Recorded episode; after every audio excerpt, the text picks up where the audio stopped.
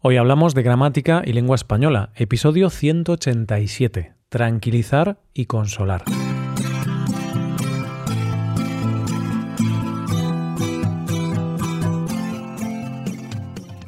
Bienvenido a Hoy Hablamos, oyente, el podcast diario para mejorar tu español. ¿Cómo va todo? ¿Listo para un nuevo día de gramática en contexto? Pues estás en el lugar indicado. Quédate aquí para escuchar un episodio con estructuras para tranquilizar y consolar a una persona. Recuerda que en nuestra web puedes ver la transcripción y ejercicios con soluciones de este episodio. Este contenido está disponible para los suscriptores premium. Hazte suscriptor premium en hoyhablamos.com. Hola, buenas, querido oyente. Ojalá estés teniendo un día maravilloso por ahí y no estés viviendo ningún episodio triste ni nada por el estilo. En caso contrario, este episodio te va a tranquilizar y consolar. Te va a hacer sentir mejor y es que hoy te traemos un episodio cargado de estructuras de este tipo. Además, esto nos va a servir para revisar algunos temas gramaticales, tales como el imperativo o el futuro simple. En definitiva, tras este episodio serás ese amigo que todo el mundo necesita, ese amigo que está siempre al lado para animar, consolar, tranquilizar. Serás el amigo perfecto. O al menos tendrás las oraciones en español adecuadas para ser uno de esos amigos que nunca fallan. Y como siempre, la manera de poner en práctica estas estructuras será mediante diálogos y ejemplos. Hoy vamos a conocer los problemas y preocupaciones de Juan, un hombre sensible que se preocupa, en ocasiones demasiado, de cuestiones que a otros les pueden parecer banales, de poca importancia. Por suerte para él, su hermana Isabel podrá echarle una mano y restarle importancia a esos problemillas. Y como decía en la introducción, con este episodio vamos a revisar especialmente un aspecto gramatical, el modo imperativo, tanto en su forma afirmativa como en su forma negativa. Pues empezamos con la primera estrategia de hoy. Se trata de la construcción no te preocupes. Este es el imperativo negativo para la segunda persona del singular. Y fíjate en una cosa, preocupes tiene la forma del presente del subjuntivo. Dicho esto, vayamos con nuestros protagonistas de hoy. Juan habla con su hermana Isabel. Le cuenta que últimamente le están pasando algunas desgracias. La mala suerte le acompaña. No obstante, su hermana Isabel es una persona muy optimista y tiene talento para relativizarlo todo. Juan le comenta a su hermana Hermana, estoy preocupado. El vecino de al lado hace ruidos extraños por la noche. Cada noche él y su pareja mueven los muebles de su habitación especialmente la cama. No sé qué puede estar pasando. Isabel, entre risas, le responde Hermano, no te preocupes, todo está bien. No creo que los vecinos estén moviendo los muebles cada noche. Creo que están haciendo cosas de mayores, cosas que, por desgracia, nosotros llevamos sin hacer mucho tiempo. Sería bueno que encontráramos pareja, ¿no crees? Entonces no te preocupes, si no puedes dormir a causa de esos ruidos, ponte tapones en los oídos. Y esta es la manera en la que Isabel tranquiliza a su hermano. No obstante, hay más. Juan tiene varias preocupaciones más. Pronto las veremos. Dicho esto, sigamos con la segunda construcción de hoy. Nos encontramos con el verbo tranquilizarse, en su forma imperativa afirmativa. Tranquilízate. También practicaremos con el verbo relajarse, en su forma imperativa. Relájate. Como puedes ver, ponemos de ejemplo la forma tú, es decir, la forma de la segunda persona del singular.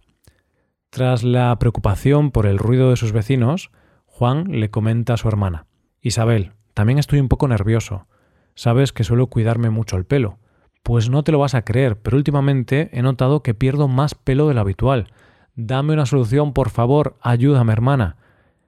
Isabel, al ver que ese es un tema tan sensible para su hermano, le dice Juan, tranquilízate, no es el fin del mundo. La caída de pelo es algo normal y no tiene nada de malo. Relájate, por favor.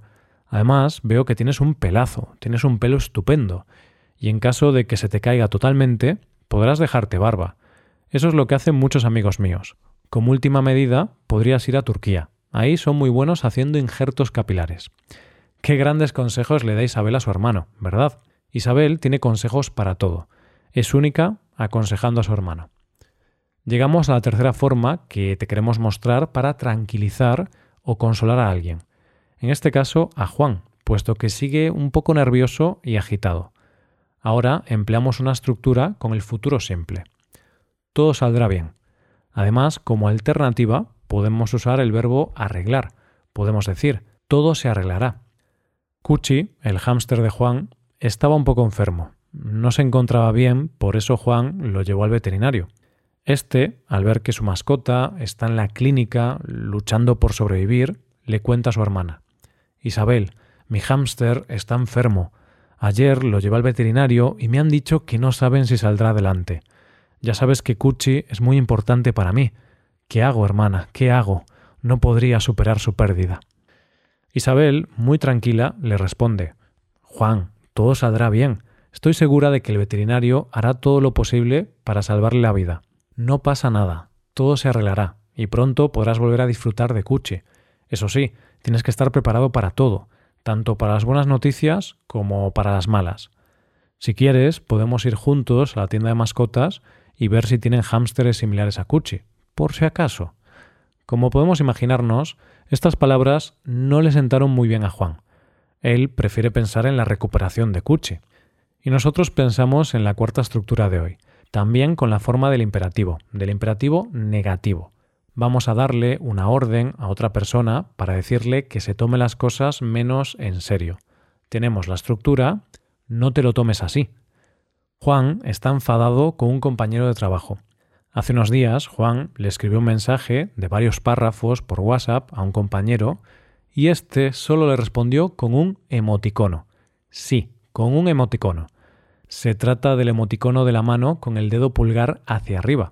Claro, Juan considera que una respuesta tan breve no es suficiente, por lo que ha decidido no volver a hablar con su compañero hasta que éste no le pida perdón. Mientras Juan le explica el motivo de su enfado a Isabel, ésta le dice Juan, no te lo tomes así. Un emoticono, aunque pueda parecer escaso, puede simbolizar mucho. Estoy convencida de que ese no es motivo suficiente para enfadarse con alguien. Venga, no te lo tomes así, modernízate, hombre. Hay más, hay un caso más que enfada a Juan. Vamos a verlo con la última estructura que tenemos para ti hoy. También incluye el verbo que acabamos de usar hace unos segundos, el verbo tomar. Tómatelo con calma. De nuevo, nos encontramos con una forma del modo imperativo. Además, si lo prefieres, también podemos cambiar calma por filosofía. Sería tómatelo con filosofía. La última cosa que le pone nervioso o le molesta a Juan es la forma que tienen algunas personas de comportarse en el gimnasio. Algunas personas van al gimnasio para hacerse fotos delante del espejo y luego presumir en las redes sociales. Este hecho saca de quicio a nuestro protagonista. Quizá Juan no tiene tantos músculos como las personas que nos soporta. Quién sabe, quizá Juan tiene envidia. Ante esta situación, Isabel le comenta, Juan, tómatelo con calma. Esas personas no te están haciendo nada malo. Déjales hacer lo que les apetezca. Tómatelo con filosofía. Haz tu rutina de ejercicios y no mires al resto. Pues estas son las frases que te damos para estas situaciones de consuelo. Esas situaciones en las que queremos que una persona se relaje y esté menos tensa, nerviosa o triste. Ahora, elige la que más te guste. Y antes de acabar, vamos a hacer una revisión. La primera ha sido, no te preocupes. Hermano, no te preocupes, todo está bien. No creo que los vecinos estén moviendo los muebles cada noche. En segundo lugar, tenemos, tranquilízate o relájate.